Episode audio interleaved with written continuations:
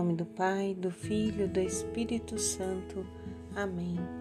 Terça-feira, dia 11 de janeiro de 2022.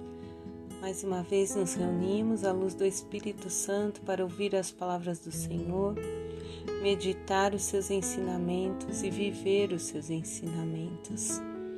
Que o Espírito Santo nos conduza à fonte da salvação. Amados, o salmo de hoje é, na verdade, a citação de 1 Samuel, capítulo 2, versículos do 1, 4, 8, o refrão que diz: Meu coração exulta no Senhor, alegria de viver no Senhor. E a palavra vem nos dizendo lá em 1 Samuel, capítulo 1, do 9 ao 20 nós continuamos ouvindo a história dessa grande mulher que foi Ana, uma mulher que foi humilhada, que estava triste, é, se sentindo inferior, e ela, diante de sua dor, orou, suplicou ao Senhor o desejo que ela tinha de ser mãe.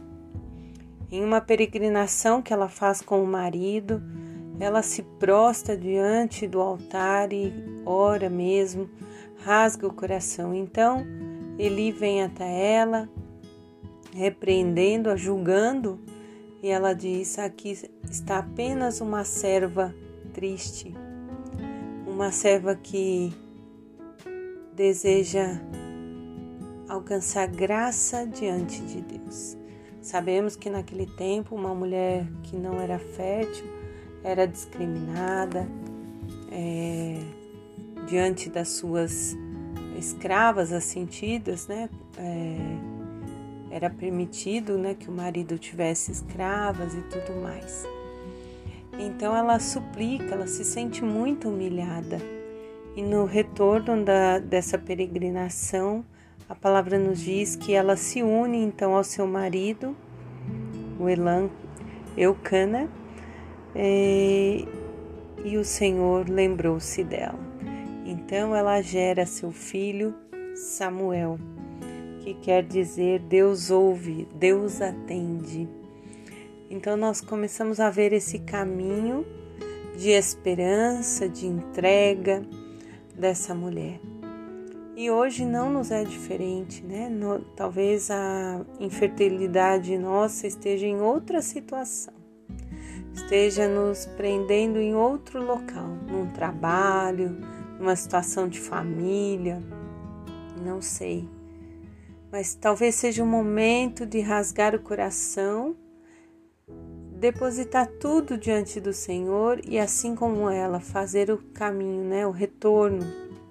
O peregrino é aquele que caminha, mas que retorna, não abandona o problema, ele volta. E aí diante disso, confiar que você vai ser atendido, porque Deus age em tudo, em toda situação. E a leitura de Marcos, capítulo 1, versículos 21b a 28. A palavra vem nos dizendo que Jesus estava no templo ensinando e que todos ficavam admirados porque ele fazia isso com autoridade. Então, diz que um espírito impuro manifesta-se em um homem e Jesus, com toda a sua autoridade, ordena que ele saia. E esse espírito diz: é, Eu sei quem és tu, és o Santo de Deus, revelando ali que ele reconhece a grandeza de Jesus. E Jesus diz: cala-te e sai dele. Jesus não tem medo, Jesus é autoridade, ele é Deus. E aí vem nos mostrando nesta palavra que todos ficaram admirados com aquilo que viram, ouviram, presenciaram. Jesus vem nos mostrando que temos que ter autoridade. Primeiro, Ana nos mostra a confiança, a perseverança, a entrega. E Jesus na, trazendo um novo para nós, vem nos mostrando para sermos fiéis cristãos com autoridade. Que nós não tenhamos medo de viver o que ele ensinou, a palavra dele é viva e eficaz. Lutar contra tudo que se opõe à vontade de Deus. Não ter medo. É isso que Jesus vem nos convidando. Ainda tem um ditado popular que diz que de belos discursos o mundo está cheio. Sim.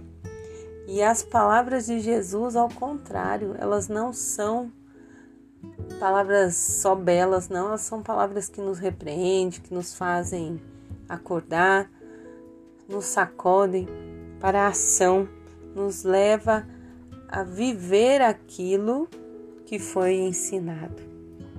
Então, que hoje nós possamos é, viver realmente esse chamado diante da situação que você está. Segue, tem autoridade em fazer, em falar como cristão. Não tenha medo. Jesus está contigo desde o seu batismo. Em nome do Pai, do Filho e do Espírito Santo. Amém.